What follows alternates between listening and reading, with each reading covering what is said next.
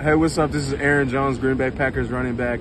I want to tell everybody hello uh, in Germany. Thank you guys for your support, and make sure you guys listen to Packers Talk Germany. With the 24th selection in the 2005 NFL Draft, the Green Bay Packers select Aaron Rodgers, quarterback of California.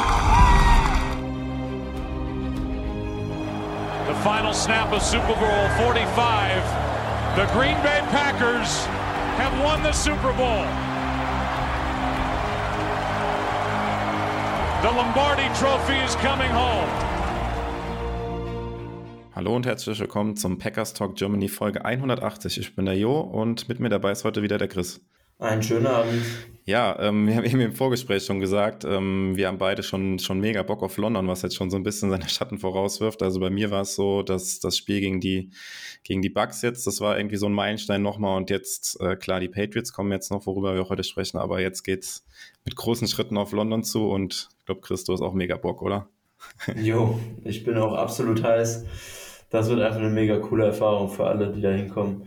Viele waren ja, waren ja vielleicht auch schon bei London Games, aber eben noch nicht bei den Packers und ich glaube, das wird nochmal was ganz, ganz anderes, wenn da tausende von Packers-Fans in Packers-Merch rumlaufen und man sich, man sich äh, ja, verbunden fühlt quasi. Das wird echt cool. Ja, genau. Und eben schon die ersten Bilder bei uns auf dem Discord gesehen, die einer gepostet hat, wo da schon Fahnen irgendwo aufgegangen sind äh, von den Packers irgendwie in der Stadt. Also ja, wer halt bei den London Games schon mal war, der weiß eh, dass es so eine ganz besondere Stimmung da in der Stadt und mega cool. Und jetzt halt da nochmal die Packers zu sehen, wird, wird richtig, richtig nice, glaube ich. Aber gut, vorher haben wir noch das Spiel gegen die ähm, Patriots ähm, und sprechen natürlich auch heute über das zurückliegende Spiel gegen die Bucks, was ja, ja durchaus ja, spannend bis zum Schluss war auf jeden Fall mit einem äh, guten Ausgang für uns. Ähm, ja, mit Blick auf die Patriots an der Stelle auch wie immer der Hinweis auf unsere Enemy Territory Folge, die der Sebastian schon aufgenommen hat mit dem Frank von den Trash Talk Patriots. Ähm, ja, da gibt es wieder einen Einblick in die Sichtweise ähm, der Patriots-Fans auf das Matchup am Sonntag im Lambo Field und ja, hört da gerne rein. Die Folge kommt wie immer am Freitagmorgen. Genau. Und ansonsten haben wir jetzt die reguläre Folge und ähm, starten, starten mit den News, ähm, wie immer. Ähm, die aktuellen Roster-Moves, die bei den Packers passiert sind. Letzte Woche haben wir bei der Chris drüber gesprochen, dass die Packers Travis Fulgham entlassen haben. Jetzt haben sie ihn wieder gesigned und dafür Safety Mike mhm. äh, Brown ähm, vom Practice Squad entlassen. Ähm, das ging einher mit dem Move, dass ähm, Sammy Watkins auf IR gegangen ist, noch vor dem Spiel gegen die Bucks. Das heißt, er ist jetzt mindestens noch drei Spiele raus mit einer Oberschenkelverletzung und die Packers haben da einfach dann ja wieder einen Right Receiver fürs Practice Squad dazugeholt. Ähm, ja, irgendwas aus deiner Sicht zur Verletzung von Sammy Watkins zu sagen? Ja, schade nach seinem gut, eigentlich ziemlich guten und äh, eigentlich ziemlich involvierten Auftritt ja auch in der Offense in Week 2, aber sollte, ja, vielleicht ein kleiner Bruch, aber sollte jetzt keine, sollte die Offense nicht vor Riesenprobleme stellen, jetzt äh, den Gameplan zu ändern, denke ich. Für ihn aber natürlich schade. Genau, für ihn schade. Ähm, nach dem Spiel, wo er sehr gut reingekommen ist und ähm, hat ja auch eine Verletzungshistorie äh, da, insbesondere mit seinem Oberschenkel, wo er jetzt halt wieder Probleme hat. Und ähm, ja, kommen wir später auch noch mal ein bisschen drauf zu sprechen. Bei den Packers war das auch so ein bisschen Thema gewesen mit äh, Trainingssteuerung so ein bisschen, ähm, nämlich auch die Verletzung von Christian Watson äh, hat Lafleur so ein bisschen auf die falsche Trainingssteuerung so auch zurückgeführt, vielleicht bei Watkins auch so ein Thema. Ähm, ansonsten, genau, es gab halt dann noch die, die Roster-Moves zum, zum Game Day, wo Patrick Taylor und äh, Juwan Winfrey vom äh, Practice Squad hochgezogen wurden, beziehungsweise Taylor wurde sogar in den aktiven Kader gesigned für Sammy Watkins. Das heißt, wir haben jetzt drei Running Backs auf dem Roster. Genau, und heute gab es dann noch einen äh, Roster-Move, dass die Packers äh, Corey Ballantyne zum Practice Squad gesigned haben. Das ist ein Draft-Pick aus 2019 von den Jets und ähm, ja, der ist insbesondere als Returner aufgefallen bisher in der NFL. 24,4 Yards äh, per Kickoff-Return im Schnitt gesammelt. Ähm, ja, für dich ein Zeichen, dass die Packers mit Amari Rogers vielleicht unzufrieden sind, Chris, oder einfach nur jemanden auf dem Practice Squad zu haben für den Fall der Fälle? Ja, schwierige Frage. So schlecht war Amari bis jetzt ja eigentlich nicht als Returner. Ähm, kann natürlich sein. Er hat bisher keine Bäume ausgerissen, aber war solide. Ähm, ich kenne Ballantyne noch als Slot Corner von den Giants von vor ein paar Jahren. Ich glaube 2020 und 19 war er da noch. Hat da auch eigentlich relativ viel noch gespielt, aber dann Ähm, jetzt ein bisschen untergetaucht die letzte Saison vor allem. Und ja, war jetzt auch im Start bei den Giants definitiv keine Offenbarung. Ähm, deshalb weiß ich nicht, ob er da überhaupt eine Rolle auf Cornerback spielen soll in den Planungen oder dann tatsächlich nur als Returner, wie du gesagt hast. Ja, bei Amari Rogers vielleicht so ein bisschen das Thema, wo ähm, Rick Besattia auch die ersten Spiele nicht ganz glücklich war. Ähm, kannst du gerne mal sagen, wie du das siehst, dass er häufig bei ähm, Returns halt zu früh den Fair Catch anzeigt und dann halt doch zu wenig Risiko nimmt, ähm, ist natürlich ähm, lobenswert, dass er da kein unnötiges Risiko eingeht, aber vielleicht wäre da an der einen oder anderen Stelle ein bisschen mehr Risiko angebracht. Wie siehst du das? Ja, generell habe ich den Eindruck, dass Bisaccia eher im Special Teams ein bisschen risikofreudig ist. Ich glaube, wir hatten letzte Woche schon gesagt, und da waren wir uns auch einig, dass wir vom Special Teams erwarten, dass sie Spiele nicht verlieren, aber eben in unseren Augen auch nicht gewinnen müssen. Deshalb bin ich ein bisschen entgegen von Bisaccias Meinung, ähm, eher der Auffassung, dass, oder zumindest vertrete ich es eher, wenn man weniger Risiko eingeht, auch als Returner und ja, eben kein Fumble oder sowas ähm, riskiert. Natürlich muss man aber nicht jeden Punt, der auch returnable ist, direkt Perfect Catch abwinken und äh, extra Yards quasi verschenken. Das, da bin ich natürlich auch kein Freund von, aber ja, wie gesagt, Bisaccia scheint ein bisschen mehr auf Risiko aus zu sein nicht unbedingt meine Meinung, wie ich Special Teams aufziehen würde, aber sollte zumindest ähm, ja, für Special Teams belebt sein. Das sieht man auch bei den Punt-Blocks, finde ich ganz schön bisher, wo die Packers viel aggressiver spielen als die letzten Jahre ähm, und mehr, mehr Männer einfach vom Personal, von der Anzahl reinschicken und ähm, ja, jetzt ein paar Mal schon einigermaßen knapp dran waren, Punt zu blocken. Ja, und dasselbe geht dann wohl offensichtlich fürs Return Game. Mal schauen. Aber das sollte eigentlich von Amaris Seite eine Sache sein, die relativ leicht umzustellen ist. Sollte man mal. Das auf jeden Fall, ja. Ich bin mal gespannt, wie man dann die Situation handelt, wenn Kylin Hill zurückkommt. Vielleicht auch ein Indiz, dass man jetzt nochmal einen Returner geholt hat, dass man Kylin Hill in der Rolle dann auch eher nicht mehr sieht, sondern halt eher als dritten Back hinter Dylan und Jones, wo man ja keinen wirklich dritten Mann eigentlich so wirklich hat dass er dann mehr die Rolle ausfüllen soll und ja, die Returns dann bei Rogers verbleiben und man da einfach jetzt mit Valentine Backup quasi mehr oder weniger fürs Practice Squad geholt hat, der vielleicht dann noch ein bisschen Upside mitbringt und ja auch Cornerback jetzt eine Position ist, wo wir mit Jay Alexander eine Verletzung hatten, also dass man sich da ein bisschen tiefer wieder aufstellt, was das angeht. Genau, das soweit zu den äh, Roster-Moves von den Packers diese Woche. Ähm, genau, weiter in den News dann zu den Verletzungen aus dem Spiel, die wir gegen die Bucks mitgeholt haben. Ist nicht ganz so gut verlaufen wie äh, beim Spiel gegen die Bucks, wo, äh, gegen die Bears, wo wir keine Verletzten mitgenommen haben. Genau, gerade eben schon genannt, Jay Alexander, der einer Leistenverletzung relativ früh, rausgegangen ist. Ähm, ja, Chris, hast du da irgendein Update schon für uns? Nee, ich persönlich habe da noch nichts gelesen jetzt großartig. Day to Day hat Lafleur gesagt. Das ist im Prinzip das Einzige, was ich weiß. Ähm, ja, kann ja jeder selber verarbeiten, wie er will, die Information Day to Day. Kann man jetzt weder positiv noch negativ groß auswerten, finde ich. Einfach abwarten, bis Sonntag sind es ja noch ein paar Tage und hoffen. Day to Day heißt auf jeden Fall, dass es äh, nichts Langfristiges. Von daher würde ich schon mal das als bisschen positiv zumindest einordnen. Und ähm, ja, es hat ja auch ohne ihn gegen die Bugs ganz gut geklappt und früh in der Saison dann lieber noch ein Spiel schon und dann sehen wir dann hoffentlich in London wieder. Ähm, ja, nächste Verletzung, die die Packers mitgenommen haben, das war dann relativ spät im Spiel. Josh Myers, da habe ich jetzt persönlich auch noch gar nichts gelesen. Ich habe nur direkt nach dem Spiel gelesen, dass es wohl auch sein könnte, dass er halt einfach Krämpfe gehabt hat und deshalb raus musste. Ich weiß nicht, ob du was anderes gehört hast. Ich habe da auch nichts anderes gehört und bisher auch noch keine Updates zugehört. Genau, also wir nehmen immer, wie immer, mittwochs auf und ähm, Injury Report gibt es noch keinen. Matt LaFleur hat schon eine Pressekonferenz gehalten, da wurde Myers aber nicht erwähnt. Und ja, unter der Woche hieß es mal, dass es halt nur Krämpfe gewesen sein können. Ja, es war ja auch extrem heiß und kräftezehrendes Spiel wahrscheinlich da gut möglich, dass das vielleicht auch nur sowas war.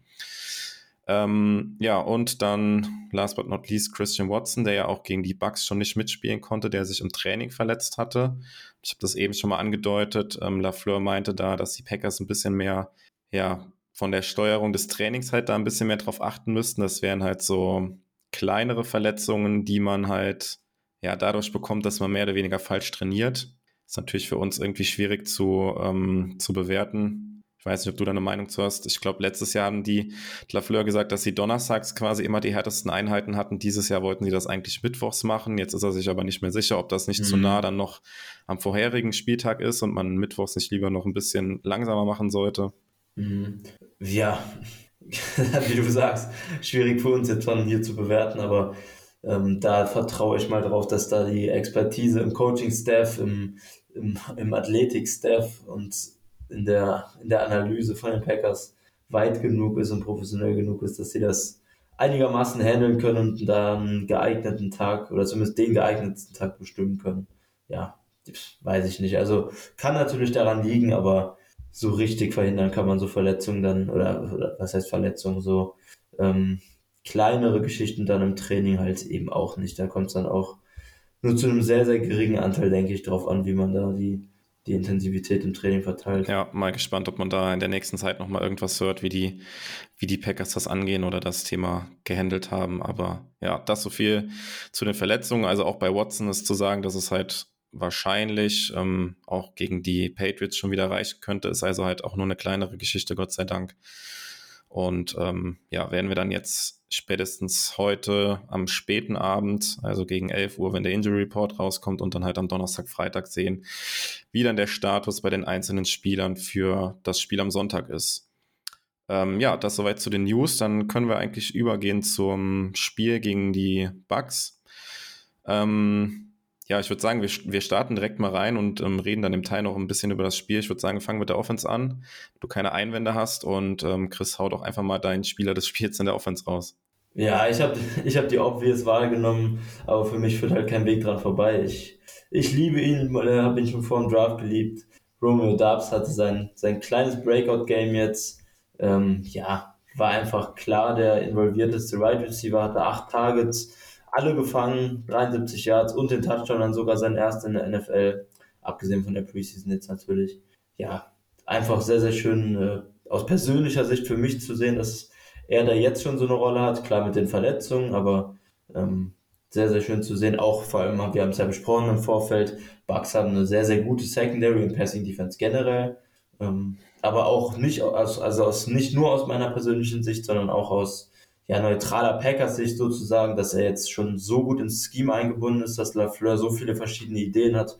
Ähm, das war ja auch nicht eintönig, es war ja nicht so, als hätte er nur Slants, nur Screens irgendwas gehabt. Es waren ja viele verschiedene Sachen, viele verschiedene Route-Konzepte auch, wo er drin war. Und das hat mir auf jeden Fall schon viel Mut gemacht, dass das nicht nur so weitergeht über den Rest der Saison, sondern dass da eben auch noch mehr Potenzial nach oben ist. Und ich glaube, dass das echt schon auch ein Fingerzeig war in die Richtung des Daubs jetzt ja, über die Saison auch statistisch und dann auch vom Gameplan so die Wide Receiver 1 Rolle tatsächlich einnehmen kann, was man ja so nach der Preseason und nach dem Camp auch gehofft hatte. Das heißt, ähm, du würdest auch sagen, dass es jetzt nicht daran lag, dass äh, Watkins und Watson gefehlt haben, sondern auch, dass er ja wirklich jetzt in dieser Rolle dann schon angekommen sein könnte.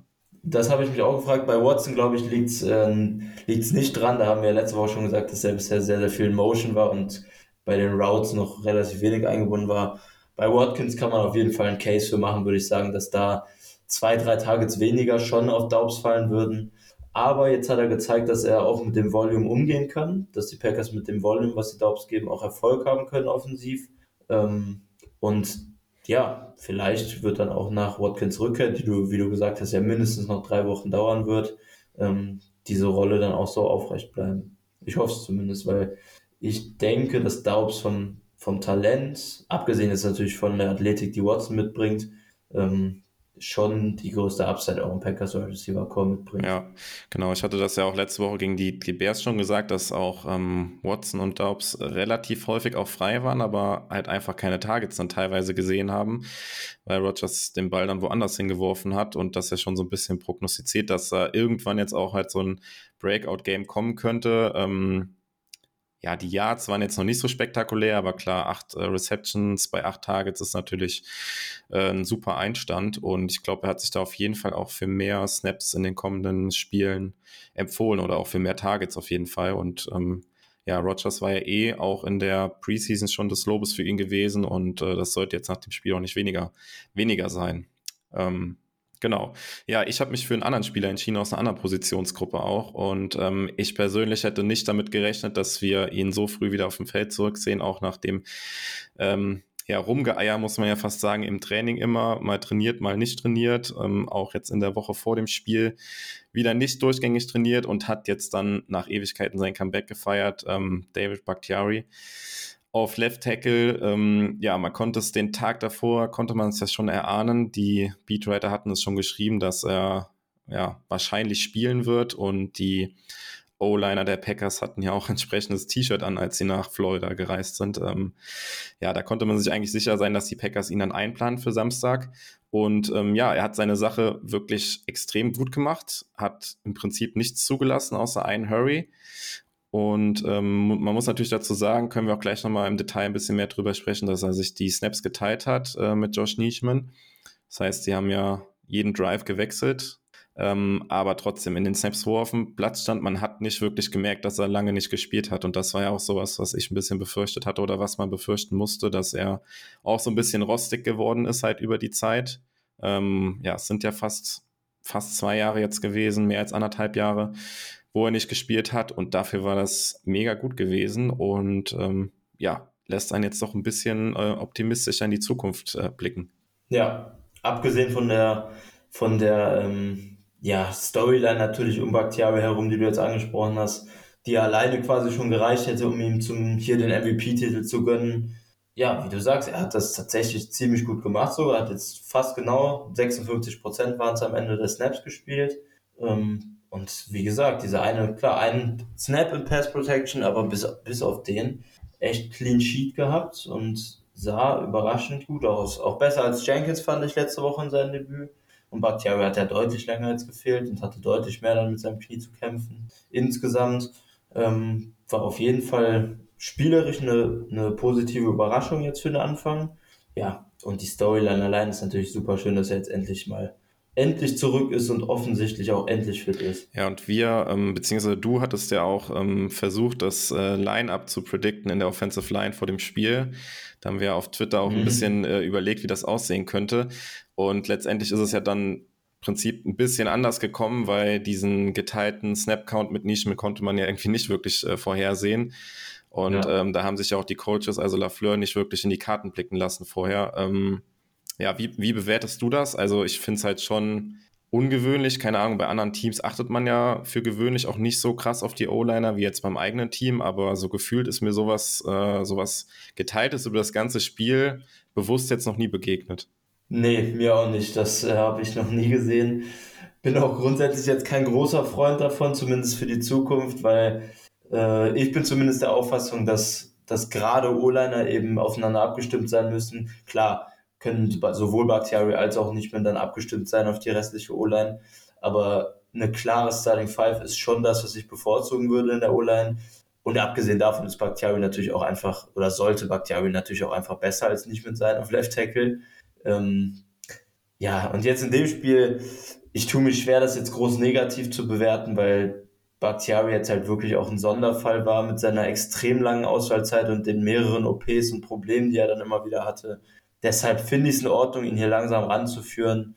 Ja, und ob man es jetzt positiv oder negativ bewertet, sei mal dahingestellt, aber interessant war es, war es alle Male. Wir haben es beide, wie gesagt, noch nicht gesehen und Drive für Drive wechseln ist ähm, ist auch eine Sache, die man in der NFL auf der Position echt nicht oft sieht. Und ja, ich denke auch, dass es zukünftig, vielleicht geht es jetzt noch eine Woche so weiter, aber selbst das äh, glaube ich nicht mal, dass die Packers es jetzt gegen die Patriots genauso fortsetzen. Was meinst du? Glaubst du, die machen es ja, also Für mich ist das halt immer noch irgendwie so total, total komisch und äh, keine Ahnung, kann das irgendwie schlecht greifen so richtig, weil ähm, Lafleur hat jetzt heute in der Pressekonferenz auch wieder gesagt, dass er, dass Bakhtiari halt die Woche nicht voll trainieren wird, was für mich dann halt wieder so ein Indiz dafür ist, ähm, dass das auch gegen die Patriots halt nochmal so sein könnte mit diesem geteilten Snap-Count. Ähm, es ist halt entweder ist es halt so, dass sie ihn halt wirklich langsam ranführen wollen und da gar nichts ähm, überstürzen wollen, oder dass es halt doch so ist, ähm, ja, dass es da schon Medical Concerns irgendwie gibt, dass es halt doch sein könnte, dass er halt mit dem Knie nicht mehr dahin kommt, wo er mal war. Keine Ahnung. Ich finde das äh, immer noch total schwierig insgesamt zu bewerten, auch wenn es natürlich jetzt positiv ist, dass er jetzt halt wieder Snaps gesehen hat. Aber ja, wir haben es jetzt beide gesagt, es ist halt eher ungewöhnlich in der NFL. Also normalerweise bist du halt verletzt und spielst dann halt irgendwann wieder und nicht diese ganze Zeit dieses On-Off. Also ja, keine Ahnung, das, das Thema lässt uns irgendwie nicht los. Und ähm, ja, ich, ich bin mal gespannt. Ich hoffe, dass man jetzt wirklich ähm, ja dann doch das Positive daraus zieht und äh, es dann jetzt langsam bergauf geht. Also das war jetzt dann wirklich auch ein Schritt in die, in die richtige Richtung und dass das halt, ja, wenn sie es auch sehr langsam angehen, dass das hoffentlich anhält. Und äh, ja, keine Ahnung, ab Woche, ja, lass es ab Woche 7, 8, dass er dann vielleicht halt auch dauerhaft wieder spielen kann. Ähm, genau, ansonsten zur O-Line. Haben wir ansonsten noch was zur O-Line zu sagen? Also ich fand auf jeden Fall Jenkins verbessert im Vergleich zu äh, dem Spiel gegen die Bears. Mhm. Da hatten wir auch beide ähm, Kritik geäußert letzte Woche. Wie hast du ihn gesehen? Nee, sehe ich auch so. Jenkins fand ich auch stärker als gegen die Bears. Ähm, sicherer an Pass Protection vor allem, wobei die Packers den Ball ja wirklich auch, da kommen wir gleich, denke ich, noch zu, extrem schnell in dem Spiel jetzt wieder losgeworden sind und die O-Line echt entlastet wurde im Passing Game. Ja, Newman war wieder der schwächste O-Liner, würde ich sagen. Ähm, war kein, kein mega Horrorauftritt von Newman, aber es war halt wieder in Pass Protection einigermaßen wackelig.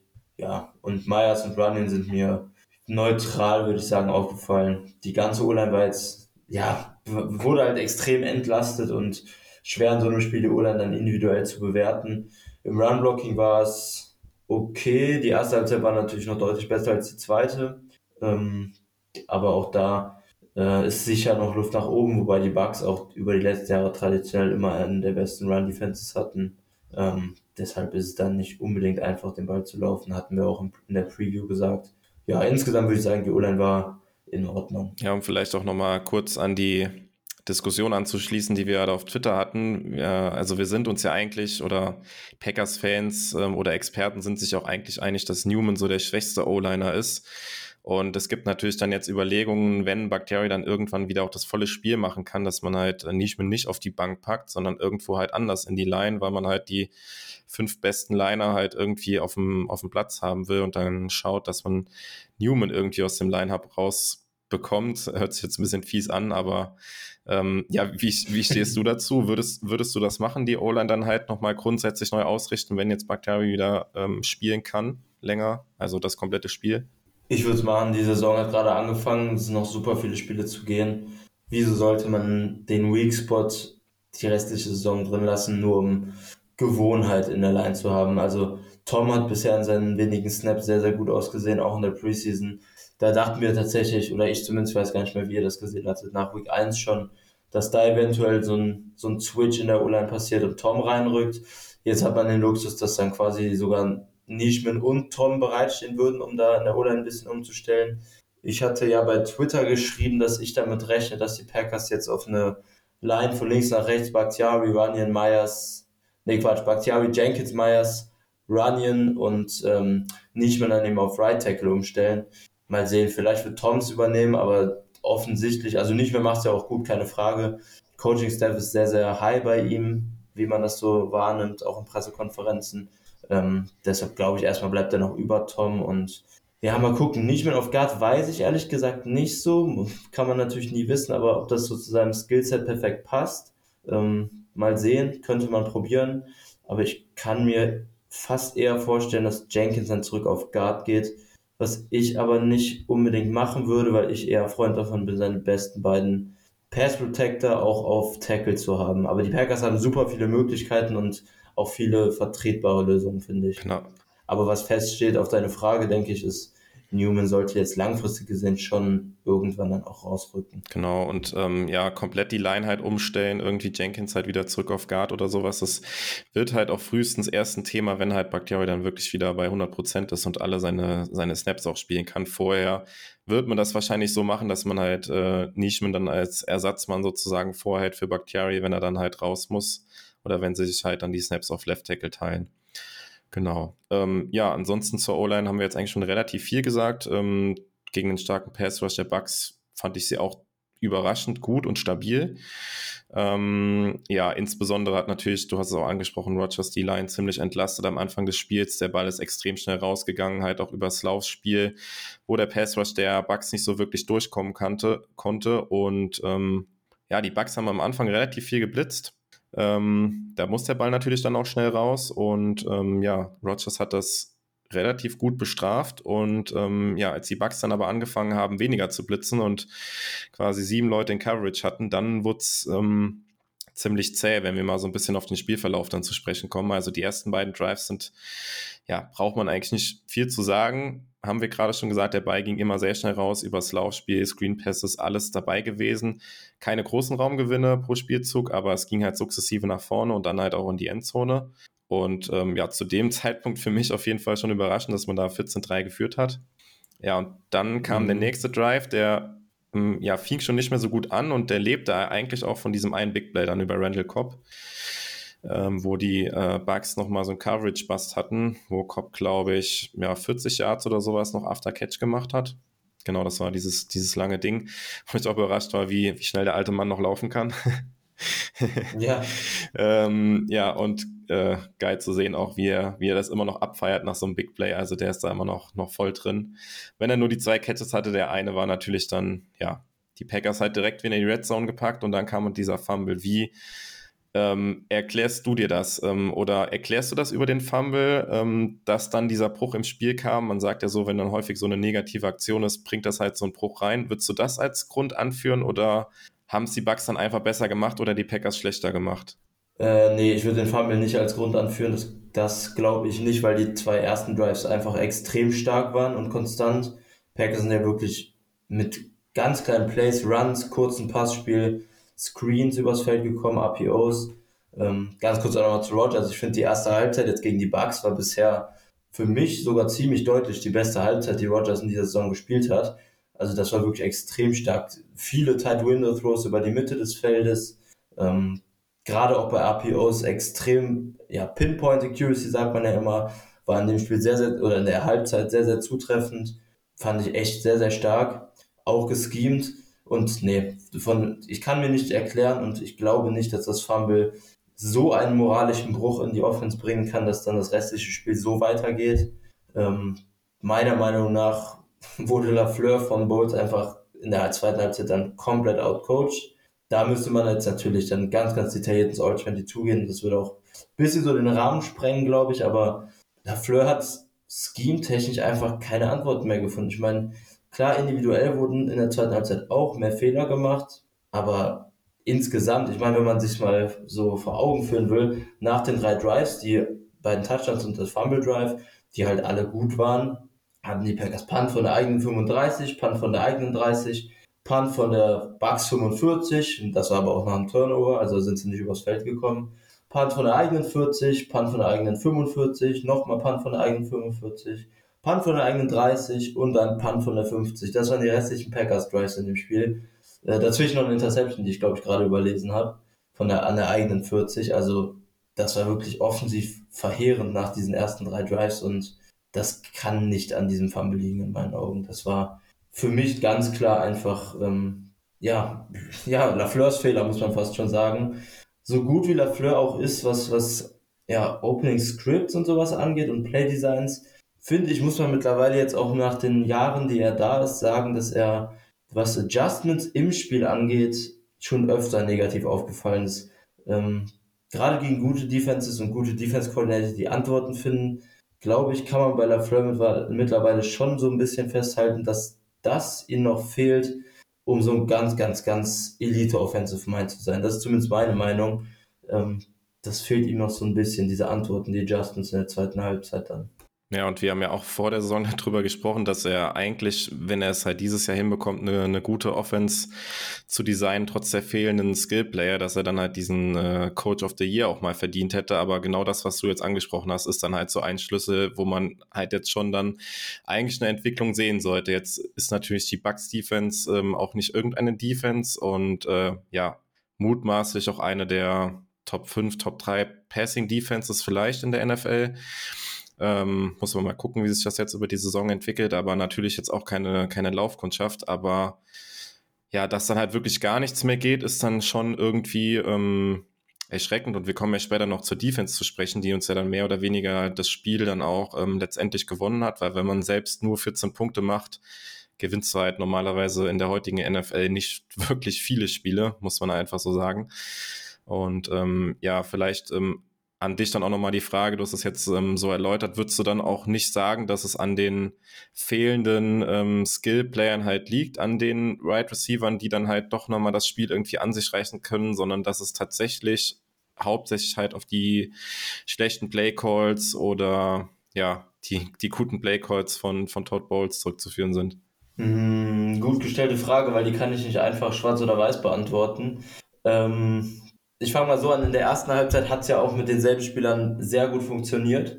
Andererseits ist es natürlich so, dass man mit besseren Wide Receivers und besseren Waffen viel mehr Spielraum für Fehler hat und eben auch schlechtere Play Calls oder schlechtere, weniger passende Play Designs auf dem Play Call der Defense ein bisschen kompensieren kann dadurch. Das hat Lafleur natürlich nicht. Das heißt, er muss im Prinzip durch seine Play Calls und sein Scheme und seinen Gameplan die Offense tragen mit, mit Rogers individuelle Qualität, sagen wir jetzt mal zusammen, ähm, weil drumherum eben nicht besonders viel Support kommt individuell. Aber wie schon gesagt, mit denselben Spielern hat es gut funktioniert. Das heißt, theoretisch hätten auch die Adjustments mit denselben Spielern gut funktionieren können, aber schwerer ist es natürlich schon. Ich finde, wenn wir gerade bei dem Punkt sind, kann man auch direkt daran anknüpfen, ähm, gerade bei dem Thema Spielraum für Fehler. Die Packers haben jetzt über die ersten drei Spiele im Prinzip überhaupt kein, äh, überhaupt kein Deep Passing Game. Also wir hatten jetzt in dem Spiel drei Minuten 30 vor Schluss, als die Packers dann die Uhren so ein bisschen milken wollten. Diesen einen, ja, Deep Shot, wie kann man ihn nennen, rechts die Seitenlinie runter auf Lazar.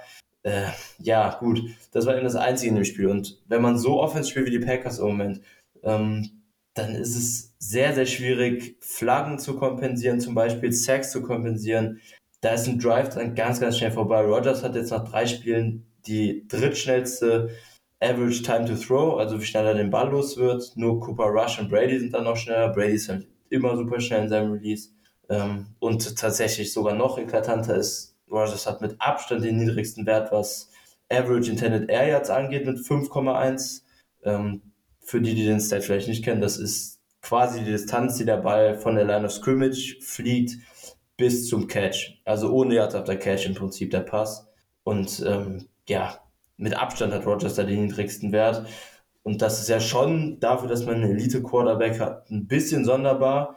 Aber da merkt man, finde ich, auch an solchen Statistiken, wie sehr Lafleur gezwungen ist oder vielleicht sich auch ein bisschen zu sehr dazu zwingt, das Ganze übers Scheme zu tragen und Rogers dazu entlasten mit klar angeschlagener Line, schlechteren Waffen aber vielleicht sollte man da ein bisschen mehr Risiko schon doch noch eingehen, um die Offense dann eben auch nicht nur von der Baseline hochzuhalten, sondern auch die Upside so ein bisschen ähm, ja, zu maximieren, würde ich sagen. Ja, also so ganz. Ja, ja also ja. klar, gegen die Bucks hat jetzt auch ein äh, Watson gefehlt, der halt das Feld schon nochmal tief machen kann, aber der halt auch noch ein Rookie ist, wo man jetzt nicht zu viel erwarten kann. Aber ähm, du hast es angesprochen, man macht halt damit, oder Lafleur macht halt damit das Feld halt unglaublich klein. Und äh, wir kommen später auch auf die Patriots drauf zu sprechen, die das äh, Feld dann auch von der Defense eher eng halten. Ähm, ja, und die die Bugs haben sich dann halt perfekt drauf eingestellt, weil wenn du den tiefen Pass halt die ganze Zeit nicht fürchten musst, dann ja, tust du dir halt auch weh mit dem Laufspiel. Das hat ja dann in der zweiten Halbzeit ähm, oder eigentlich ab dem zweiten Drive ja schon dann auch gar nicht mehr funktioniert.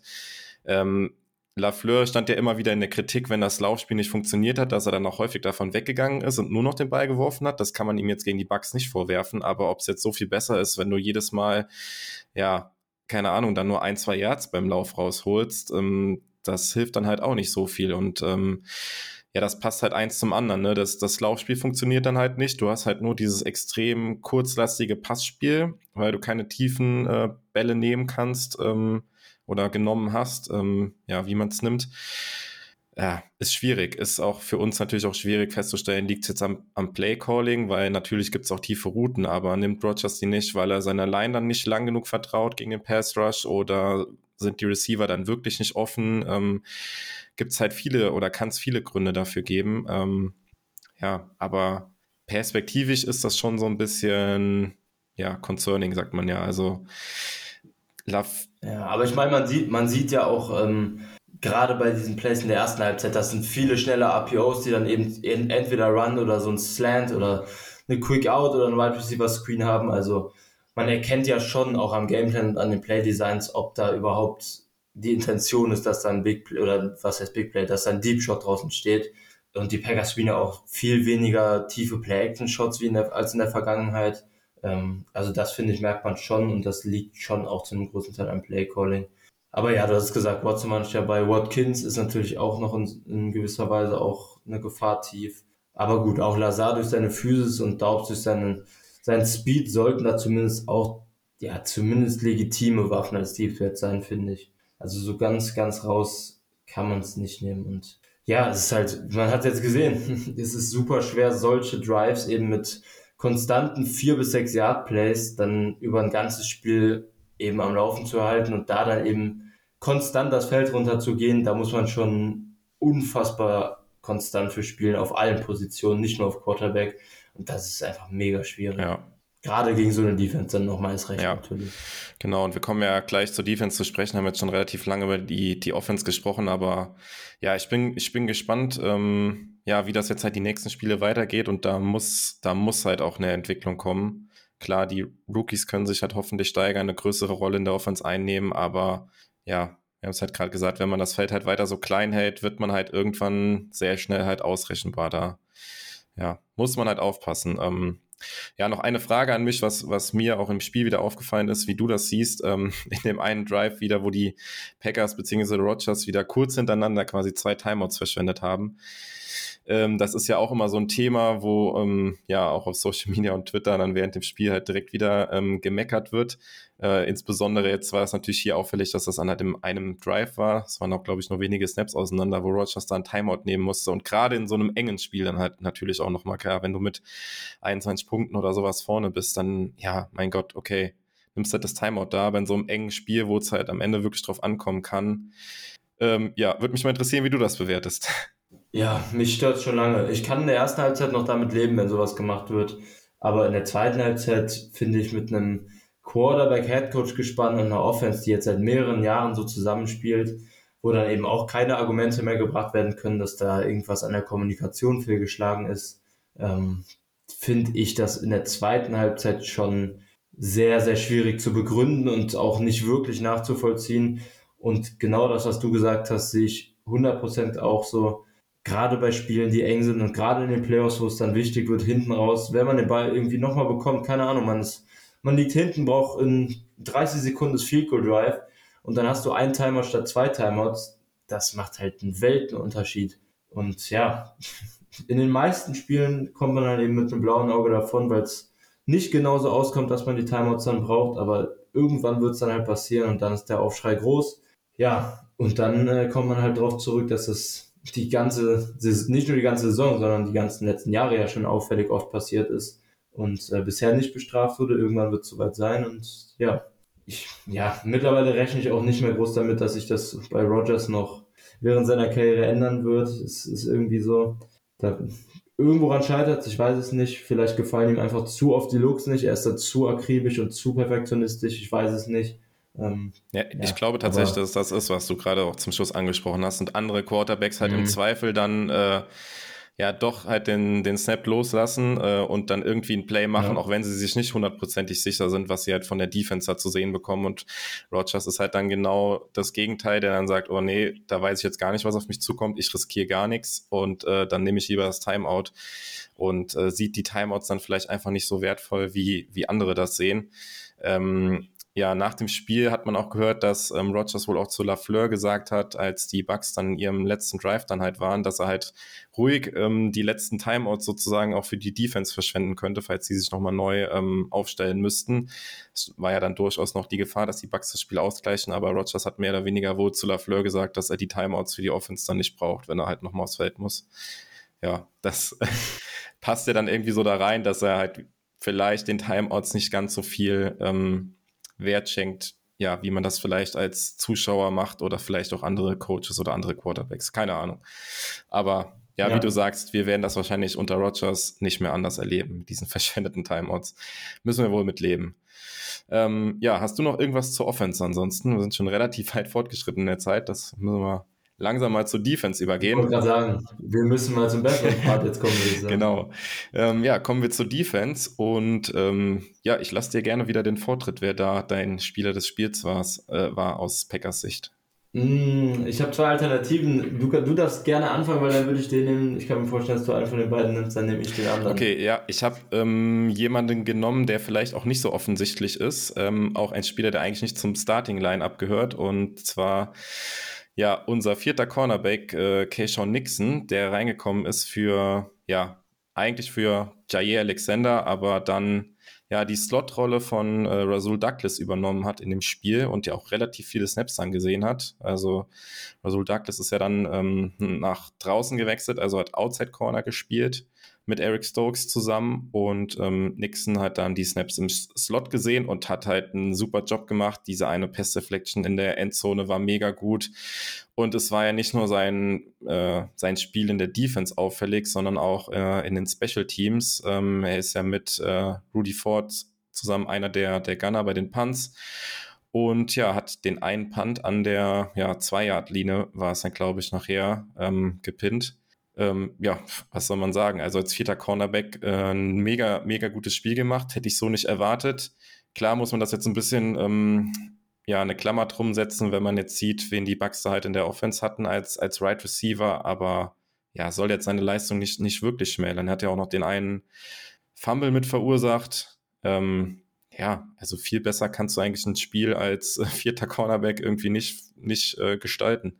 Finde ich auch. Wäre wär jetzt keins von meinen zwei Picks gewesen, weil ich ähm, im letzten Drive hat er dann Coverage so ein bisschen, bisschen gestruggelt, hat er zwei Catches zugelassen, aber gut, war dann halt auch so eine sehr passive Defense. Hat mir auch mega gut gefallen. Ich war echt positiv überrascht. Dann ähm, nehme ich auch einen Secondary-Spieler, der vielleicht ein bisschen offensichtlicher ist. Wobei wenig Splash Plays, aber eben einfach gar nicht getargetet. Und das ist Eric Stokes, der mir bisher jetzt in den ersten zwei Wochen gar nicht mal so gut gefallen hatte, im Vergleich jetzt mit seiner Rookie-Saison, aber jetzt ein echt starkes Spiel hatte. Douglas hat halt vor allem dann outside auch ein paar Targets bekommen im Passing Game, aber Stokes hat wirklich durchgehend seine Seite quasi dicht gemacht. Brady hat ihn überhaupt nicht getargetet und das ist für einen Cornerback natürlich ein sehr gutes Zeichen, auch wenn das dann ein bisschen, ja, oft so ein bisschen hinten überkippt, weil er einfach nicht auffällig ist und dann Cornerbacks oft nicht die Anerkennung bekommen, die sie verdienen, wenn sie einfach keine Targets kriegen, im Gegensatz zu Cornerbacks, die eben Targets kriegen, aber dann Pass Deflections und, und Interceptions eben draus machen. Ja, deshalb Stokes und meine zweite Wahl wäre, wenn wir jetzt eh beide durch sind und noch ein bisschen so die positiven Dinge durchgehen, kann man, finde ich, ja auch wieder positiv über die Defensive Front reden. Ähm, Kenny Clark war wieder sehr, sehr gut äh, im Pass Rush und als Run Defender auch einen starken Stop gehabt. Gary hatte mehrere Pressures. Ähm, das wären so meine Kandidaten 2 und 3 auf jeden Fall gewesen. Und ich finde auch, auch Wyatt, muss man hervorheben, hat zwar wieder nur sehr, sehr wenig Snaps gespielt. Ich glaube, sieben waren es dann am Ende. Aber ist mir in den sieben Snaps zweimal extrem gut als Passrusher aufgefallen, mit ganz, ganz klaren Wins, auch schnellen Wins als Passrusher.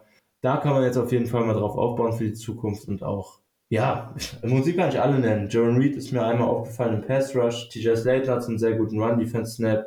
Preston war ein bisschen unauffälliger als jetzt zum Saisonstart, aber hatte auch ein, zwei gute Momente. Also die D-Line hat mir insgesamt echt wieder gut gefallen.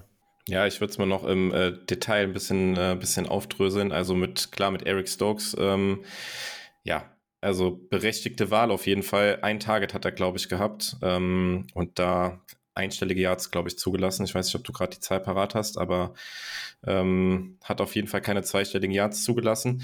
Ähm, und auch wie du sagst, genau die ersten Wochen gar nicht so gut gewesen. Wurde vielleicht da, oder nicht vielleicht, wurde da auch mehr getargetet, natürlich mit äh, Jay Alexander auf dem Feld und jetzt aber von Brady nur dieses eine Mal. Und ja, wenn man von einem ja, Cornerback im Spiel relativ wenig hört und sieht, was ja bei Stokes der Fall war, dann heißt es meistens, dass er ein gutes Spiel gemacht hat. Also da, da habe ich wenig zu ergänzen. Ähm, ja, ansonsten, womit machen wir weiter? Also, das hat viele Spieler schon angesprochen. Ähm, ja, vielleicht nochmal so, so overall die Frage. War das jetzt eine gute Leistung der Packers Defense oder lag es jetzt halt doch nur daran, dass die ähm, Offense der Bucks halt so, so gebeutelt war? Wo, ähm, ja, es ist natürlich jetzt wieder, wieder kein Ja und Nein, wieder kein Schwarz und Weiß, so ein bisschen dazwischen, aber wie würdest du das so, so insgesamt bewerten? Was ist halt ja, diese Defense-Leistung gegen die angeschlagene Bucks äh, Offense wert, aus deiner Sicht? Ähm, in meinen Augen ist die Leistung schon was wert.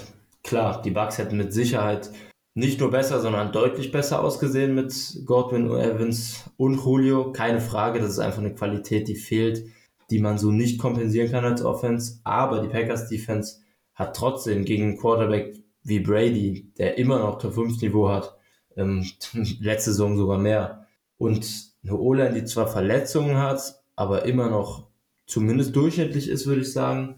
Und dazu eben noch eine Offense, die insgesamt in der Regel gut geschemt ist, gute Calls hat, gerade bei Third Down ziemlich effektiv ist, war das schon echt ein beeindruckendes Spiel der Defense. In Run Defense, ja, hatte man einzeln wieder Probleme. Insgesamt hatte Fournette dann übers Spiel sogar nur ein 2,9er Average, was ja echt gut ist. Ähm, aber einzelne Snaps klar waren dabei. Insgesamt fand ich aber hatte die Run Defense schon Kontrolle einigermaßen, war nicht dominant, aber kontrolliert fand ich war es schon.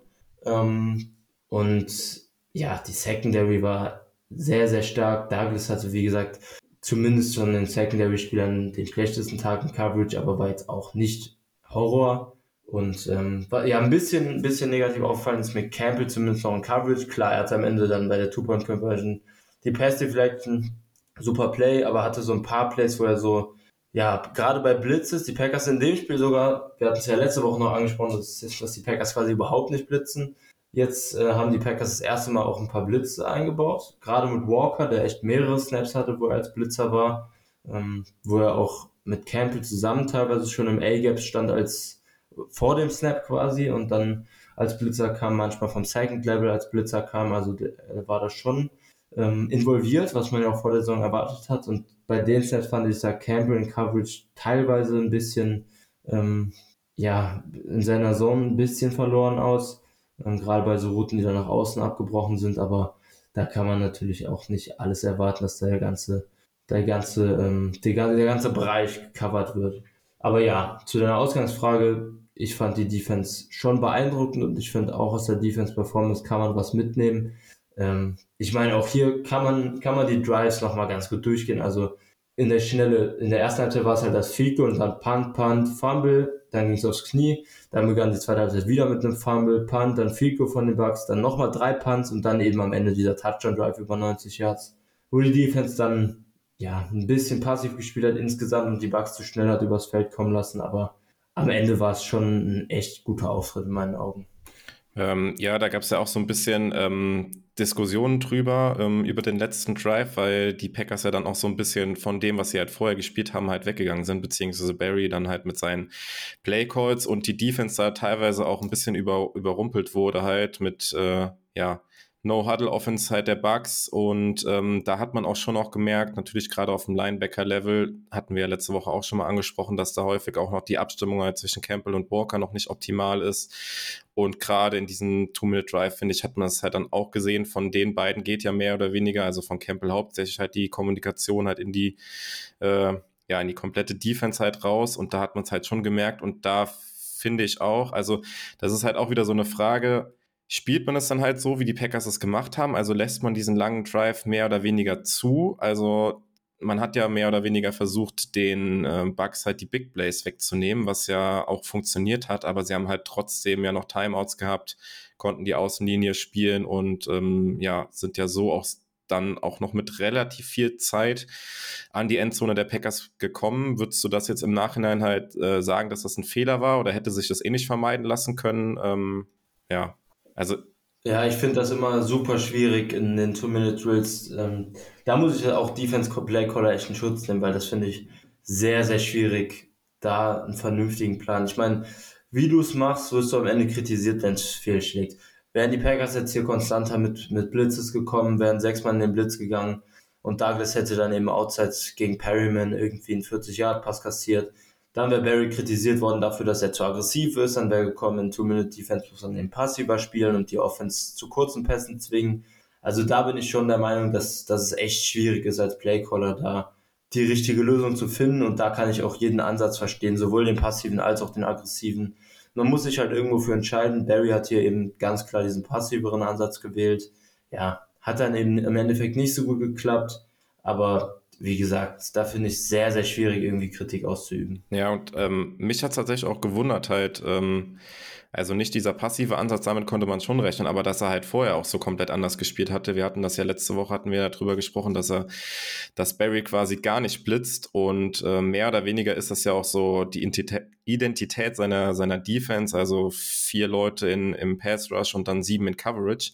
Und dass er hier so ein bisschen von seinen Prinzipien halt auch weggegangen ist und sich da ein bisschen ähm, angepasst hat und da häufig äh, mehr als vier Leute halt in den, in den Pass Rush geschickt hat. Ähm, ja, fand ich so ähm, auf jeden Fall überraschend. Das hätte ich nicht mit gerechnet, dass Barry das so macht.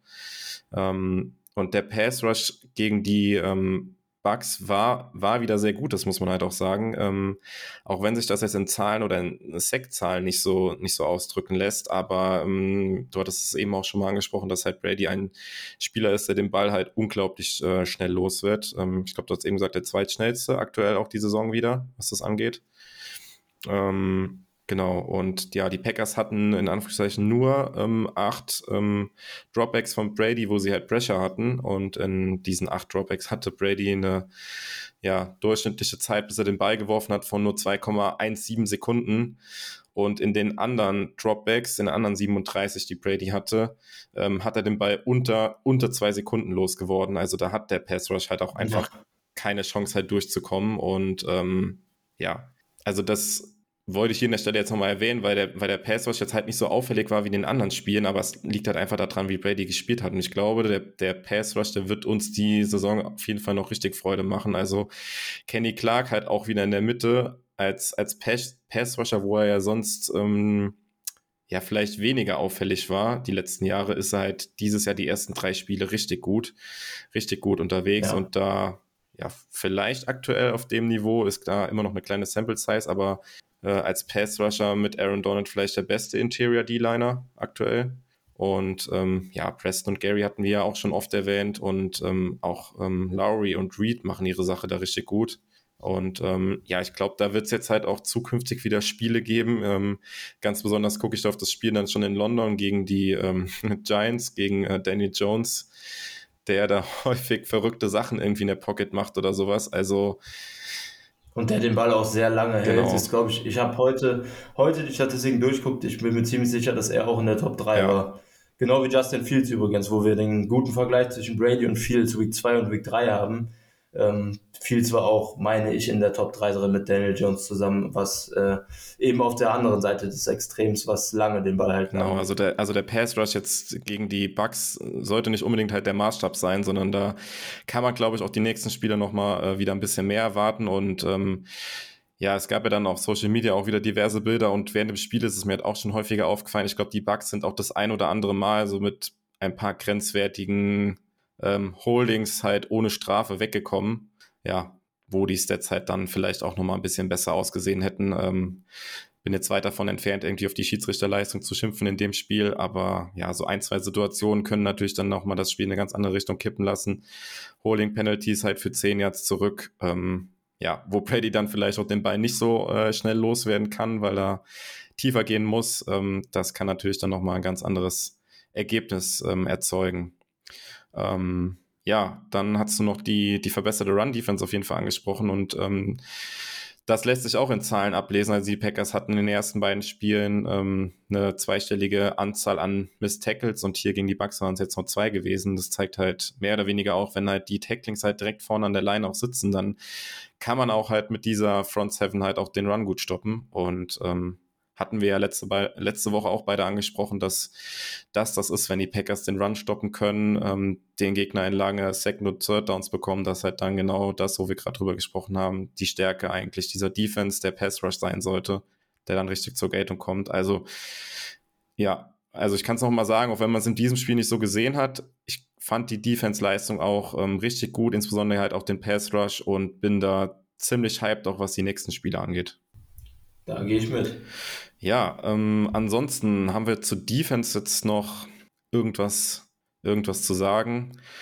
Ja, ich, ich weiß nicht, ob du das mitbekommen hast oder was du von dieser Story hältst. Das war dann so ein bisschen noch die äh, Geschichte, dass Rogers angeblich das, das Play für die ähm, Two-Point-Conversion halt vorher irgendwie auf der Leinwand gesehen hatte oder sowas.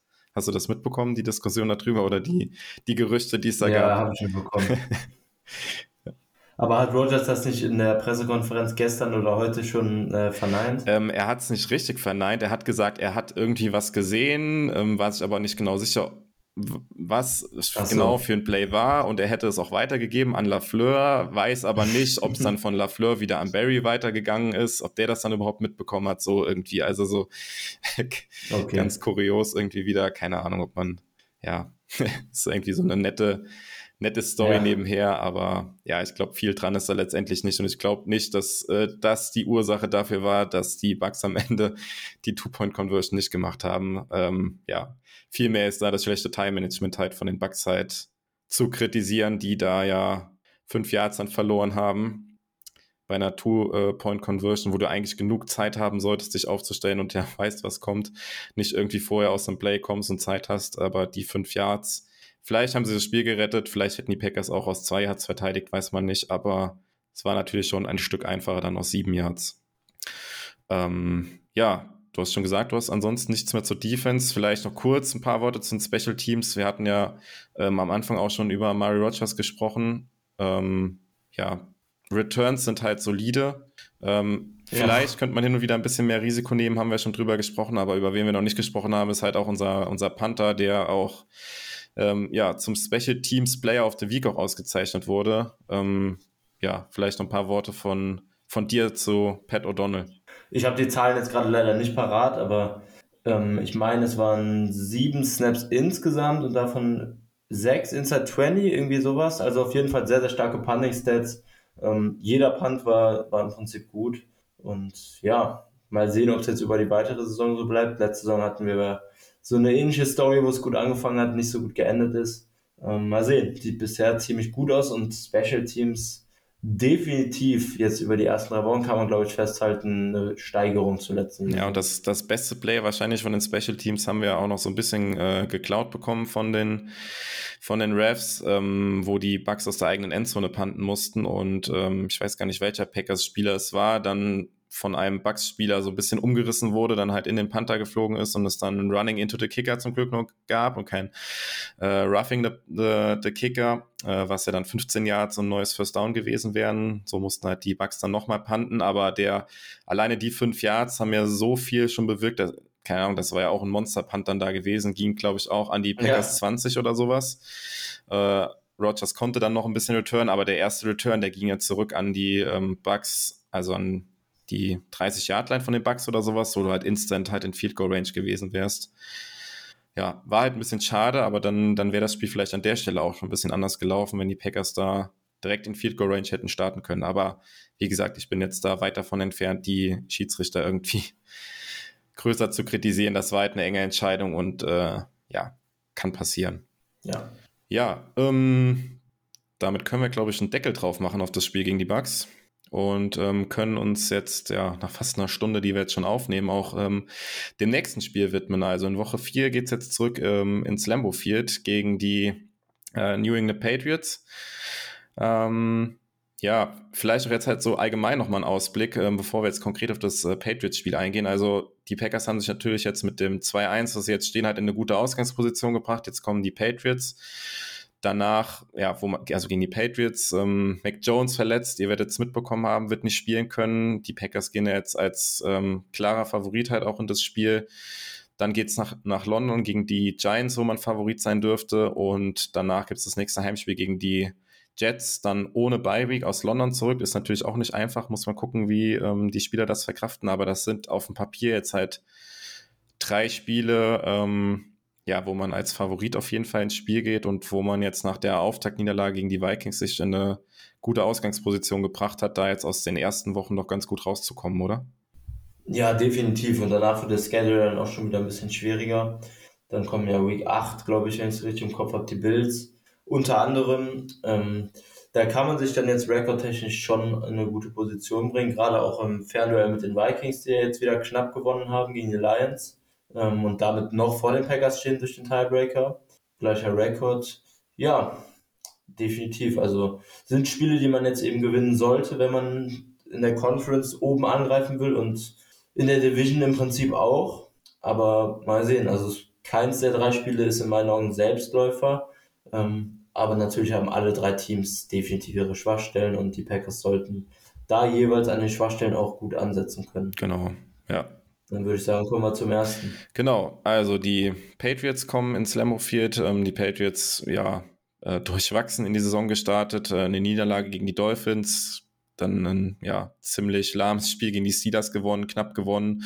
Und dann relativ wildes Spiel jetzt gegen die Ravens verloren, äh, wo sich dann halt Mac Jones ähm, am Fuß verletzt hat. High Ankle Sprain ist es, glaube ich fällt damit halt ein bisschen länger aus und ähm, ja, unter anderem dadurch halt die Packers jetzt auch deutlicher Favorit bei den Buchmachern. Mit neuneinhalb Punkten sehen die Buchmacher die Packers vorne, was schon sehr viel ist. Und ähm, ja, das Over-Under ist halt hier nach der schwachen äh, Offensive-Leistung in äh, Tampa Bay und ja, dann auch durch den Außer von Mac Jones jetzt auf Seiten der Patriots auch wieder relativ niedrig mit 40,5.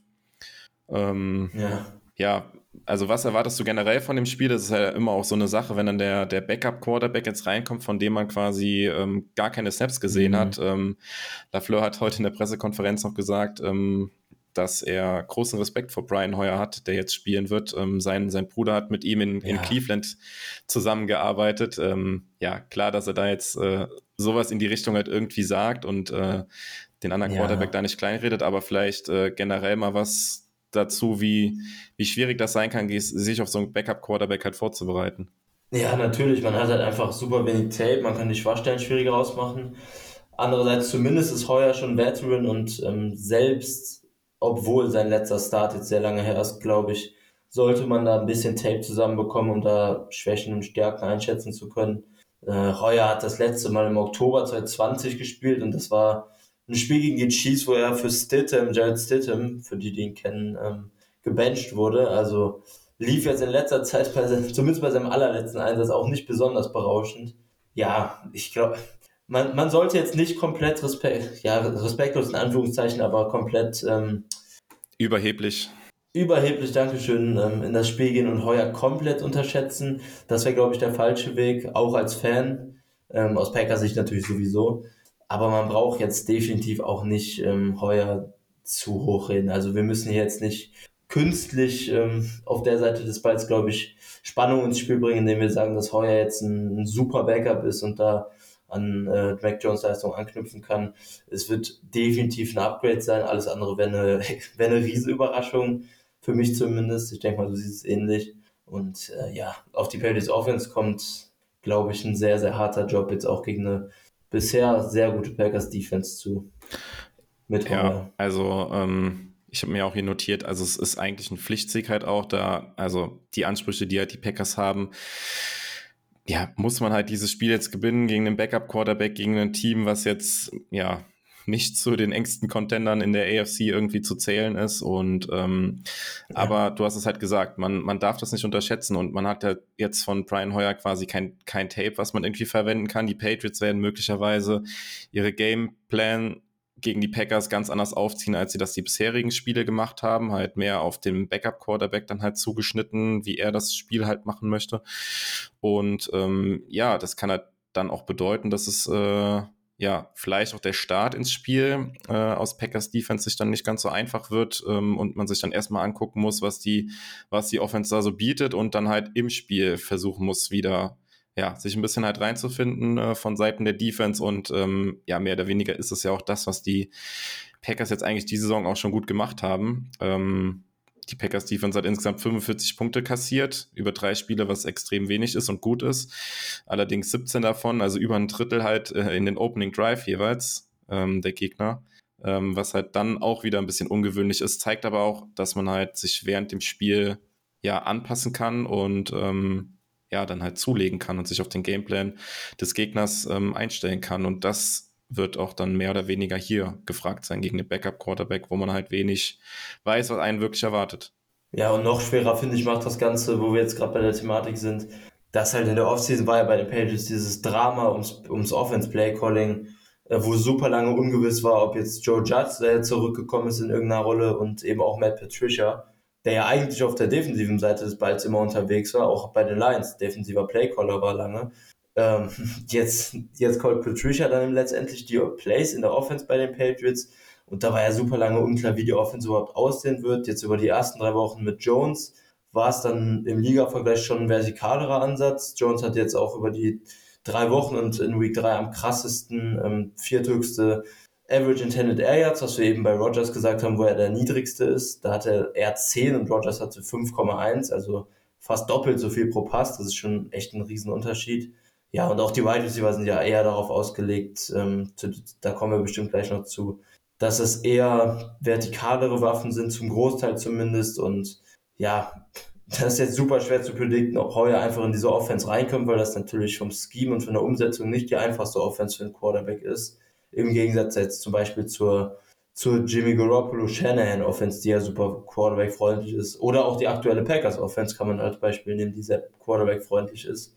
Ähm, das haben die Pages eben bisher noch nicht gemacht und ja, das wirft so noch im Prinzip ein noch größeres Fragezeichen darauf, ähm, was die Pages denn jetzt offensiv tatsächlich machen werden. Ja, ich würde da mal noch mit einer äh, Frage an dich anschließen, wo du das Matchup jetzt, ähm, also wo, du, wo wir über das Matchup Defense, also Packers Defense gegen Patriots Offense äh, sprechen, ähm, wo die Packers ja zumindest die ersten beiden Spiele nicht ganz so gut aussagen gegen den Lauf. Wie siehst du das Laufspiel von den Patriots in Kombination mit der O-Line der Patriots?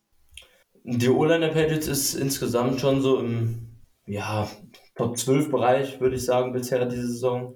Ähm, ja, und das Laufspiel dementsprechend ist auch ganz gut. Es ist kein dominantes Laufspiel, es sind jetzt nicht die Browns, ähm, es sind auch nicht die Eagles, aber es ist ein, ein ordentliches Laufspiel, wo man sich definitiv Gameplan-technisch darauf einstellen muss. Sowohl Stevens als auch Harris ähm, haben da ihren Anteil, beide mittlerweile auch schon über, über 29 Carries. Ähm, Stevens ein bisschen effektiver bisher, aber im Schnitt die beiden zusammengerechnet 4,8 Yards pro Run. Das ist ein ja, ich finde ordentlich, trifft es ganz gut. Ähm, also definitiv ein Laufspiel und eine O-Line, die man nicht auf die leichte Schulter nehmen sollte und die, wenn die Defense ihnen da die Matchups bietet und, und in Run Defense nicht diszipliniert spielt, auch auf jeden Fall für längere Drives und ähm, im Extremfall dann auch für, für eine gute Offense über ein Spiel sorgen kann. Ähm, aber die Packers sahen jetzt gegen die Bucks schon Run Defense gut aus. Ich glaube, da muss man sich jetzt zumindest keine riesigen Sorgen drüber machen. Genau, also wenn der, der Trend jetzt weiter in die richtige Richtung geht, dass die Packers da jetzt die Tackles besser setzen und ähm, ja, die Line hat ja sowieso gut gespielt, haben wir eben drüber gesprochen, dann ähm, ja, sollte das Laufspiel da relativ gut unter Kontrolle gehalten werden können, das denke ich auch. Ja, ähm, ich weiß nicht, hast du ansonsten noch was zu der Seite des Balls zu sagen oder sollen wir auf die andere Seite wechseln? Ich glaube tatsächlich, dass es damit, damit quasi getan ist. Vom Passing Game schwer zu sagen, was man kriegt und ja, Run-Game in den Griff kriegen, dann sollte das für die Patriots offensiv echt unangenehm werden.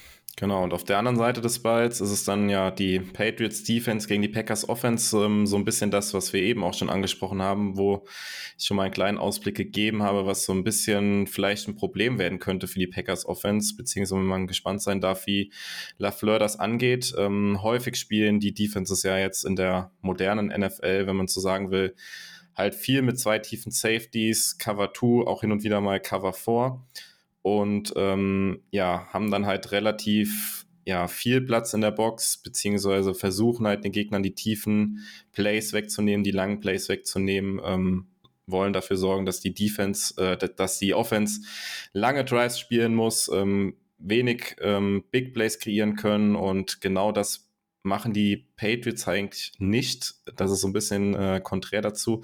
Sie spielen halt bisher fast kein Cover 2 und nur ganz wenig Cover 4 und spielen sehr, sehr viel, über 70 Prozent mit Single High Safety, also nur ein Safety tief und dann halt entsprechend viele Spieler in der Box. Und ähm, ja, wir haben es halt eben angedeutet, die Packers extrem kurzpasslastig äh, mit ihrer Offense momentan. Und ähm, ja, da bin ich gespannt, wie Lafleur das angeht, wie man halt das Feld trotzdem halt ein bisschen größer bekommt. Hoffentlich ist Watson wieder dabei, der das äh, Feld halt ein bisschen in die Länge ziehen kann äh, mit seinen tiefen Routen und dann hoffentlich auch schon mal ähm, äh, was ähm, ja tief zugeworfen bekommt von, von Rogers. Und ähm, ja, also ich bin da schon ein bisschen skeptisch und äh, tatsächlich muss ähm, Lafleur und auch Rogers so ein bisschen von dem abgehen, was sie halt bisher in den ersten Spielen gemacht haben und äh, bin da sehr gespannt, wie sie das angehen. Ja, und ich finde auch, das ist ein Spiel, wo man jetzt ein bisschen, wir haben es eben angesprochen, ein bisschen mehr Fokus aufs vertikale Passspiel legen kann. Ähm, gerade wenn Watson zurückkommt, finde ich, ist das auch ein Spiel, wo Watson dann auch mal eine prominentere Rolle als Passcatcher spielen kann. Eben nicht nur in Motion, nicht nur bei Endrounds ähm, oder Jet Sweeps. Da könnte dann mal ähm, definitiv das ein oder andere Shotplay mit eingebaut werden.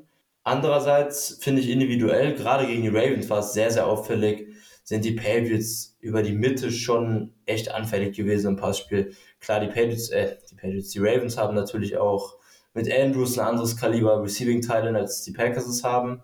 Aber trotzdem, vom Prinzip sollte es das gleiche sein. Die Packers spielen ja auch ihre RPOs und so weiter, auch gegen die Bucks jetzt relativ viel durch die Mitte des Feldes. Das sollte eigentlich ein ganz ordentliches Matchup sein, denke ich. Sowohl Bentley als auch Mike Wilson waren da, beide Linebacker und Coverage echt immer wieder anfällig. Beide Safeties, gerade McCurdy sah in dem Spiel echt nicht gut aus. Ähm, Adrian Phillips hatte, hatte ja nicht so schlecht wie McCurdy, aber auch in Coverage seine Probleme. Ja, und auch im Slot Miles Bryant ist, ist halt ein unterdurchschnittlicher Slot-Cornerback für mich. Sollte angreifbar sein für den, den Wide Receiver, der dann eben bei den Packers vorwiegend im Slot spielt. Das weiß man ja nie. Vielleicht wird Lazar wieder oft machen.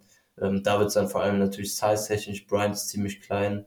Äh, ein Mismatch sein. Also ich glaube, über die Mitte sollte hier schon einiges gehen und dann, wie du sagst, gerade gegen diese Single-High-Defense, hoffe ich, dass die Packers da vielleicht, wenn sie auch in Führung liegen, ähm, mit acht, mit sieben, acht Punkten irgendwie und die Patriots dann ein bisschen aggressiver in der Box spielen, als sie sowieso schon tun. Dann mal ein Play-Action, Short-Play auf Watson oder auf wen auch immer, mir egal, äh, einbauen, weil klar, die Patriots sind auch über Außen vielleicht besser aufgestellt, individuell mit Jonathan Jones, Mills ähm, oder auch Jack Jones, der Rookie, der bisher ganz ordentlich spielt, aber definitiv auch angreifbar. Also ich hoffe, dass das Passing in der Packers hier ähm, schon einigermaßen gut sein wird. Genau, und ja, man muss natürlich sagen, auf der anderen Seite steht immer noch ein Bill Belichick, jetzt aus irgendwelchen Stats, die bisher jetzt gespielt wurden, halt irgendwas abzuleiten auf das Spiel, würde halt ihm auch nicht so wirklich gerecht werden. Also das kann natürlich auch sein, dass er da jetzt halt gegen die Packers wieder was ganz anderes auspackt und äh, ähm, ja, die Packers auch damit dann überrascht. Also das muss man natürlich auch immer auf dem Zettel haben. Ist wahrscheinlich immer noch einer der ja, mit besten Coaches der, der Liga. Also wenn man da nochmal noch nicht so lange her an den Super Bowl zurückdenkt gegen die Rams, die ja die Super Offense in diesem Jahr hatten und die einfach komplett kalt gestellt wurden von ihm, dann was keiner so wirklich gedacht hätte. Also ja, und da auch was ganz anderes halt aus dem Hut gezaubert hat, als er die ganze Saison gespielt hat. Ähm, ja, muss man einfach mal gucken, was, was da einen erwartet, worauf man vielleicht auch mal ein bisschen achten kann. Also dieses Klar, dieses Single High, das kann man natürlich auch im, im TV-Bild halt meistens schon relativ gut sehen. Da braucht man kein All-22 für. Ähm, ja, wenn das halt auffällig ist, dann bin ich halt tatsächlich gespannt, wie die Packers das spielen, ob sie es dann halt viel über den Slot versuchen, wie du es gerade angedeutet hast, über die Mitte des Feldes. Und man kann auch mal darauf achten, wie die äh, Patriots ähm, Cornerbacks dann halt spielen. Also bisher haben sie auch viel in der Saison viel mit Press Coverage gespielt. Das heißt, äh, warten den Gegenspieler dann halt direkt an der Line of Scrimmage und in den ersten fünf Yards darfst du dann auch ein bisschen Kontakt haben und da könnte ich mir auch vorstellen, dass sie halt dann gerade gegen die jungen, vielleicht unerfahrenen Receiver von uns da viel mitarbeiten und halt versuchen auch die äh, Receiver zu verwirren. Ähm, bei Rogers und den Receivern kommt es ja auch immer viel auf Timing an und sowas. Und wenn sie halt dann da direkt an der Line erwartet werden, bisschen aus der Route rausgeschubst werden und sowas, kann man das natürlich auch beeinflussen. Ähm, ja, da bin ich auch mal gespannt und das ist auch was, wo man ja, während dem Spiel so ein bisschen einen Blick auf haben kann, ob die Patriots das so machen, wie sie es bisher in drei Spielen gemacht haben. Ja, definitiv. Und bei der Kritik, die wir jetzt so ein bisschen, oder zumindest den Chancen, die die Packers im, äh, gegen die Patriots Coverage haben sollten, finde ich, muss man zumindest noch erwähnen, dass die Patriots einen ganz, auch wenn sie viel blitzen, aber auch individuell einen ordentlichen Pass, eine ordentliche Defensive Line haben.